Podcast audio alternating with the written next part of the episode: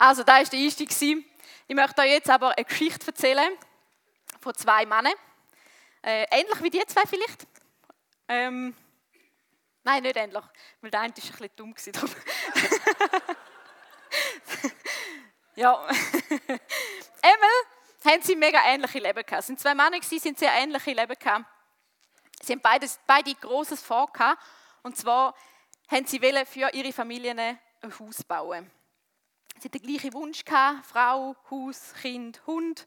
Ähm, und sie haben auch die beide die gleiche äh, Umgebung angeschaut vom, vom Land, wo sie haben wollen, das Haus bauen äh, Sie sind da besichtigen, haben gemerkt, hey, da jetzt eine gute Nachbarschaft, ein, kind, also ein Spielplatz für Kinder, der Kinski hat einen guten, äh, hat einen guten Ruf und so und sind gefunden, mal, an diesen Ort wollen wir ziehen.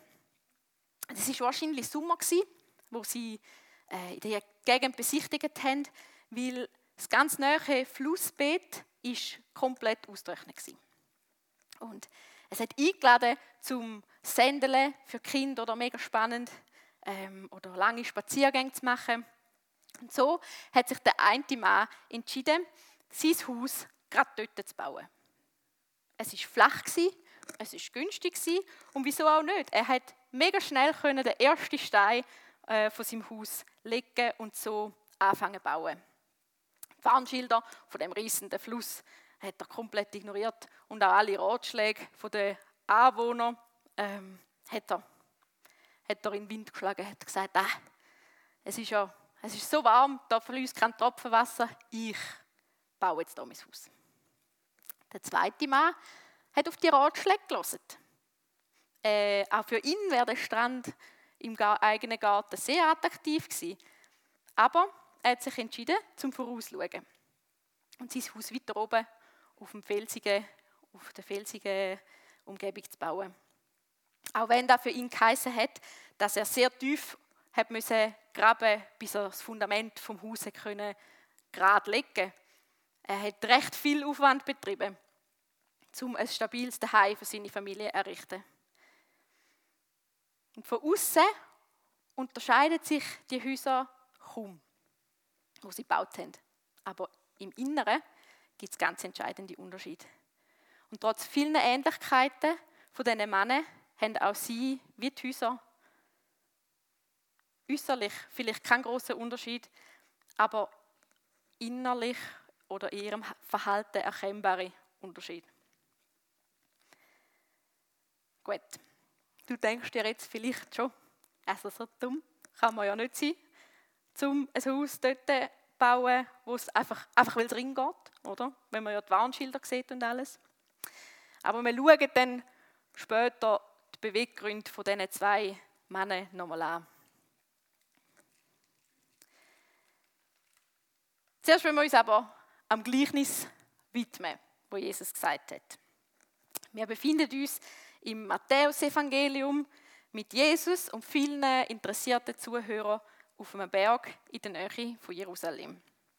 Jesus hat das Volk gesehen und hat, äh, hat sich auf den Berg gesetzt und hat sie gelehrt. Hat ähm, ihnen erklärt von Sachen vom Vater, von Gott er hat sie gelehrt über das Himmelreich und was wir kommen. Und er hat viel Gleichnis erzählt. So wie wir es auch schon gehört haben in dieser Storyteller-Predigtserie. Und ganz am Schluss von dieser sogenannten Bergpredigt hat er das Gleichnis erzählt vom Haus auf felsigem Grund oder auf sandigem Grund. Und ich möchte es gerade kurz vorlesen. Wer auch Wer auf mich hört und danach handelt, ist klug und handelt wie ein Mann, der ein Haus auf massivem Felsen baut. Auch wenn der Regen in Sturzbächen vom Himmel rauscht, das Wasser über die Ufer tritt und die Stürme an diesem Haus rütteln, wird es nicht einstürzen, weil es auf Fels gebaut ist. Doch wer auf mich hört und nicht danach handelt, ist ein Dummkopf. Er ist wie ein Mann, der ein Haus auf Sand baut. Wenn der Regen und das Hochwasser kommen und die Stürme an diesem Haus rütteln, wird es mit Getöse einstürzen. Der Mann, der sein Wort gehört und dennoch handelt, ist klug. Und klug braucht die Bibel oder beschreibt die Bibel auch in, ähm, mit klug beschreibt die Bibel auch Menschen, die einsichtsvoll und verständig sind. Also ein kluger kann praktisch klug sein Leben meistern. Und mit dem Haus ist schon vor allem das Gebäude gemeint, aber im übertragenen Sinn kann es da auch von der Familie oder vom Haushalt reden. Die beiden Männer haben ja nicht nur ihre Häuser aufgebaut. Sie wollen ja auch mit ihren Familien in dem Haus wohnen und ihren Haushalt dort managen. Es geht um mehr als nur ein Gebäude. Es geht um ihre Existenz, um ihre Identität, um alles, was sie ausmacht. Und der massive Fels oder der felsige Grund, ähm, da finden wir in der Bibel immer wieder ähm, das Bild, äh, oder Fels findet man in der Bibel immer wieder als Bild von Stärke und von Schutz. Wer schon ein Weile da ins Depot geht, kennt das Lied Psalm 18, wo wir immer wieder singen. Und dort singen wir auch, du bist mein, du, äh, in dir bin ich stark, du bist mein Fels. Ähm, wegen der Unterschiedlichkeit, äh, wegen der Unveränderlichkeit vom Felsgestein bezeichnet die Bibel aber auch oft Gott selber als ein Fels. Der Fels haltet allem stand, auch wenn die Flut kommt und der Sturm tobt, er verändert, er verändert sich nicht. Und so Stürme kennen wir ja alle. Sie zeigen sich in verschiedensten Varianten, groß oder klein, emotional, psychisch, körperlich oder geistig. Und ich kenne deine Stürme nicht, aber Jesus kennt sie. Es wird der, der das Wort von Jesus hört und nicht befolgt, wird an dieser Stelle als Dummkopf bezeichnet. Und das kann auch ähm, als oder ein paar Synonym von dem, von dem Dummkopf in dem, in dem spezifischen Vers wäre auch töricht, dumm, idiotisch, verrückt und närrisch. Ein anderes Wort, äh, ein anderes Wort, das die Bibel für Dummkopf verwendet, das ist ein anderes griechisches Wort, oder das sind immer griechische Wörter gewesen. Ein anderes, an einer anderen Stelle, das wird mehr so für Dummheit im Geist und im Denken angewendet. Und das Wort an dieser Stelle, wo als an dieser Stelle gebraucht wird, da zielt mehr auf Dummheit, aufs Herz und auf den Charakter. Eindeutig sind die Worte von Jesus dort mal ähm, an bekennende Christen gerichtet gewesen. An solche, die die Botschaft gehört haben und sie gern gehört haben. Es geht also schon mal nicht darum, ob er Christ ist oder nicht. Das ist zum Beispiel ein bisschen meine ähm, Auslegung gewesen, wenn ich an das Gleichnis gedacht habe. Jesus hat seine Zuhörer konfrontiert und fordert sie auf, im Hinblick auf seine Worte eine Entscheidung zu treffen. Jeder, der seine Worte gehört hat, ist für Konsequenz daraus verantwortlich. Jeder ist selber verantwortlich gewesen, was er mit dem anstellt, was er gehört. Gerade jetzt, nach der Bergpredigt, und darum glaube ich, ist es wichtig zu wissen, dass, dass das letzte Beispiel, also das letzte Gleichnis ist, gerade nach der langen Zeit, wo sie viele Lehren gehört haben, wo sie viel gehört haben, was, was Jesus gesagt hat, ähm, ist es, gerade jetzt gehen die Menschen wahrscheinlich heim, haben das gehört und müssen sich selber fragen, was mache ich mit dem, was ich gehört habe. Das Volk ist für, ist für den Umgang mit der Offenbarung vom Vater, wo Jesus ihnen gebracht hat, selber verantwortlich gemacht worden. Also das Volk ist für den Umgang mit der Offenbarung vom Vater, wo Jesus ihnen gebracht hat, selber verantwortlich gemacht worden. Und die Frage in dem Gleichnis ist, erfreuen sich die Menschen einfach am Klang von seinen Worten, am Klang von den Worten, wo Jesus gesagt hat und behalten sie vielleicht in schöner Erinnerung? Oder hören sie seine Worte und, und befolgen sie sie, machen das, was er gesagt hat? Da kannst du vielleicht auch du dich fragen, lassest du den Wort von Jesus zu und behaltest sie in schöner Erinnerung oder hörst seine Worte und folgst seinem Auftrag? Auch im Lukas-Evangelium wird das gleiche Gleichnis erzählt, aber mit ein paar anderen Worten.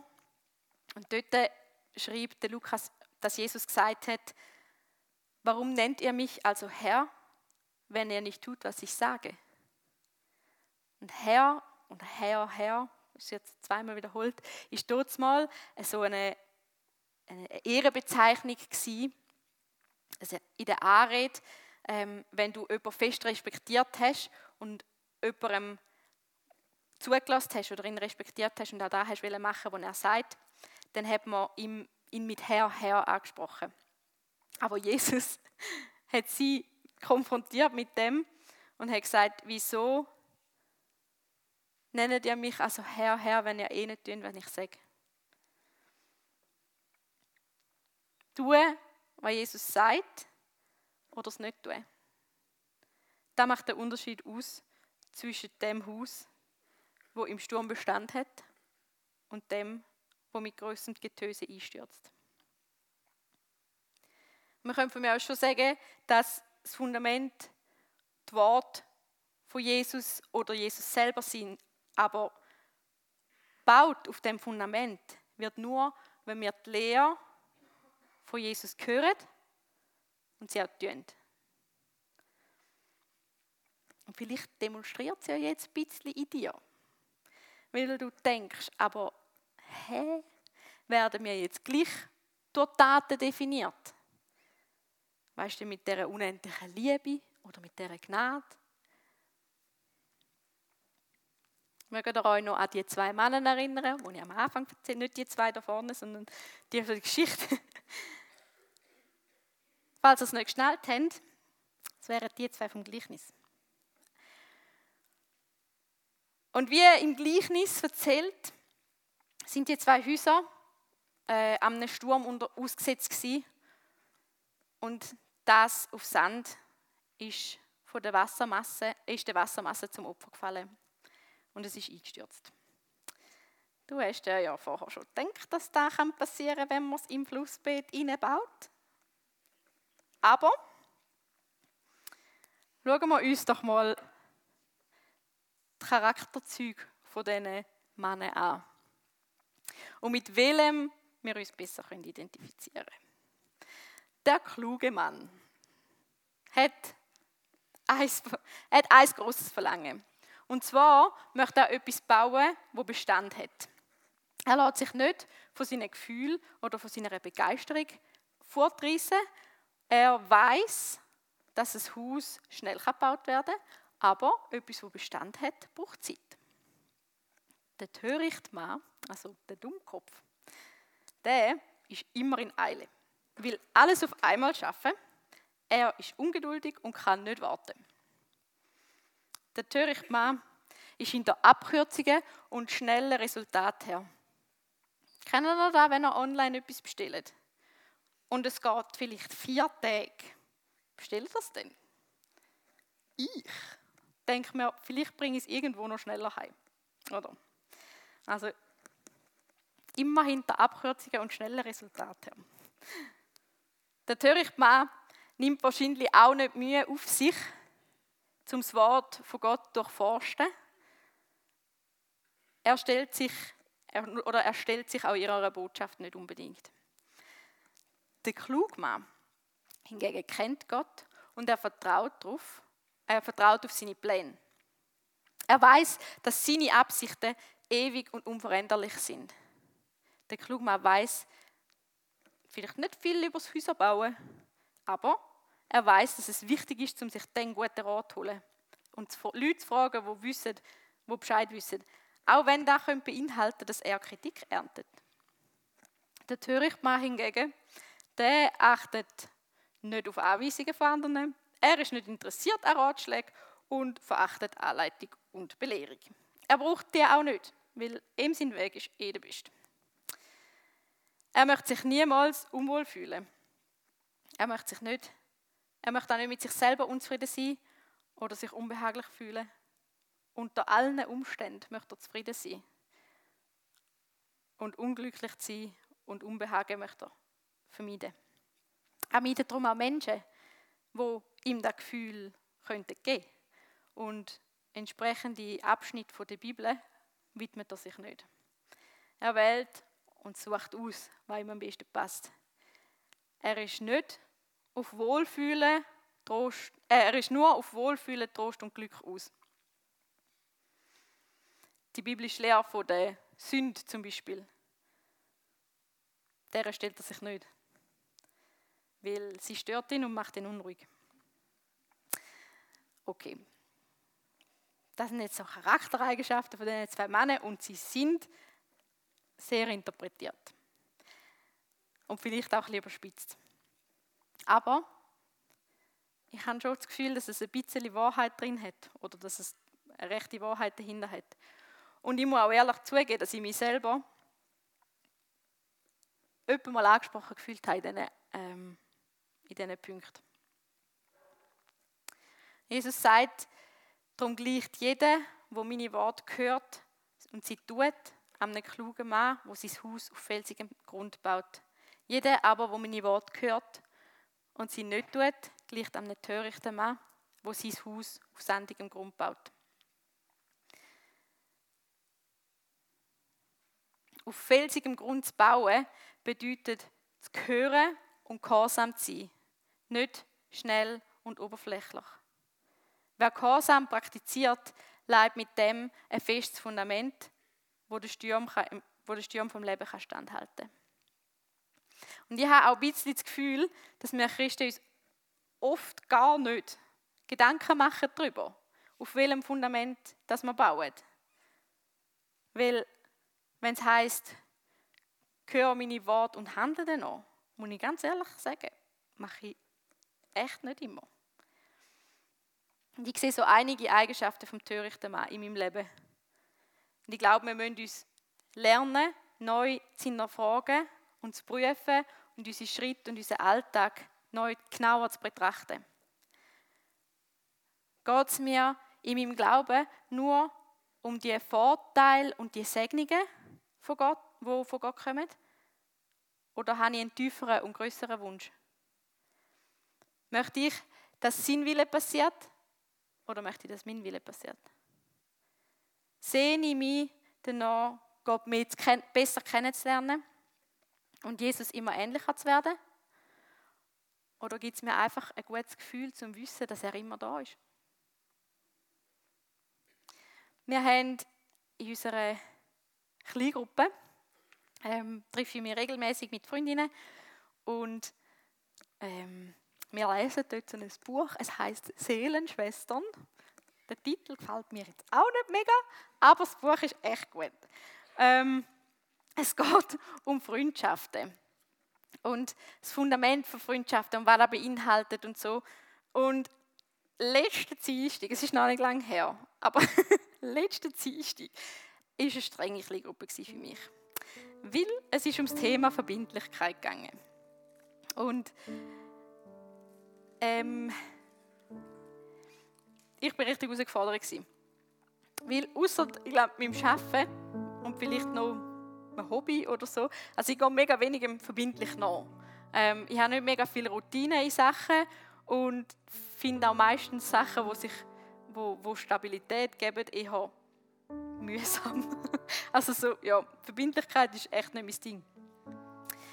Und wir haben das Kapitel gelesen und es, ist, es hat eine direkte Anwendung gehabt. Wir haben es wie nicht nur dürfen lesen, sondern wir haben auch müssen das machen, was wir gehört haben. Und dort ähm, es eben die Aufgabe gewesen, um etwas in deinem Alltag zu finden, wo du kannst Stabilität reinbringen oder wo du verbindlich machst immer wieder. Genau, etwas, was du verbindlich machst immer wieder. Und ich habe dann mich entschieden, um eine Morgenroutine mir aneignen weil ich das eben nicht so gut kann. und ähm, ja, es es ist mega herausfordernd gewesen, weil man einfach so, erstens durch meine Freundinnen halt auch aufgezeigt worden ist, was das ähm, in meinem Leben vielleicht könnte verbessert werden und, und aber auch halt wie, wir haben das gelesen und ich hätte es 100% einfach wieder auf die Seite getan und dachte, ja, das ist mega schön, aber mache ich nicht. Und so haben wir wie, ich habe gelesen habe Rechenschaft abgeleitet, auch bei meinen Freundinnen, und habe jetzt mir gesagt, ich tue die Routine entwickeln. Es ist seit dem Dienstag, gell? aber seit dem Dienstag habe ich es gemacht. Nicht ganz, aber fast. ja, gestern war Samstag. aber ich möchte dem, was ich gelesen habe, Taten folgen lassen. Ich möchte das, was ich gelesen habe, tun. Das, was ich gehört habe, möchte ich tun. Aber habe das Gefühl, wenn wir Christen tun hören, denken wir immer an Leistung. Und an Leistungsdruck. Und an das Genügen müssen. Und das Performen. Aber lass mich bitte etwas klarstellen. Und da geht vor allem auch an die Leute, die, ähm, die Jesus noch nicht so gut kennen, die ich jetzt erzählt habe, die vielleicht das erste Mal da sind. Ich möchte euch sagen, Gott liebt uns nicht, weil wir so unheimlich wertvoll sind, sondern weil wir so wertvoll. Äh ah nein, ich fange nochmal an. ist übrigens ein Zitat von Helmut Thielicke. Ich weiß nicht genau, wie man das ausspricht, aber gleich. Gott liebt uns nicht, weil wir so unheimlich wertvoll sind, sondern wir sind so wertvoll, weil Gott uns liebt.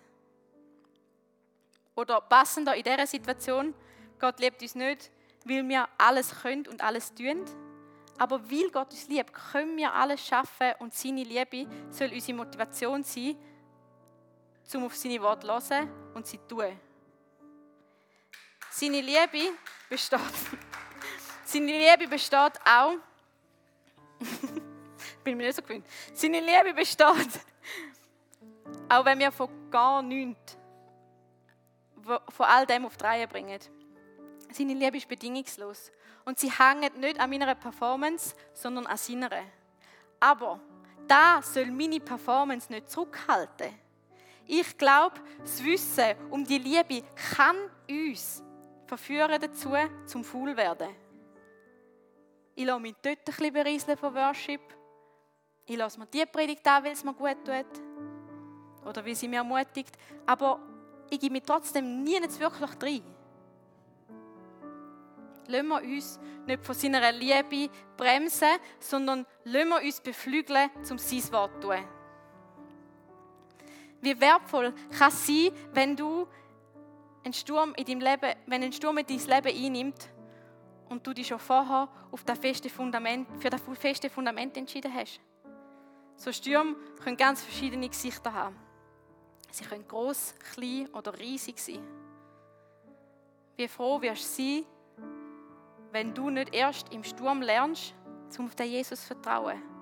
Wenn wir alles, wenn du alles, was du aufgebaut hast, schon verloren hast oder schon zusammengehört ist.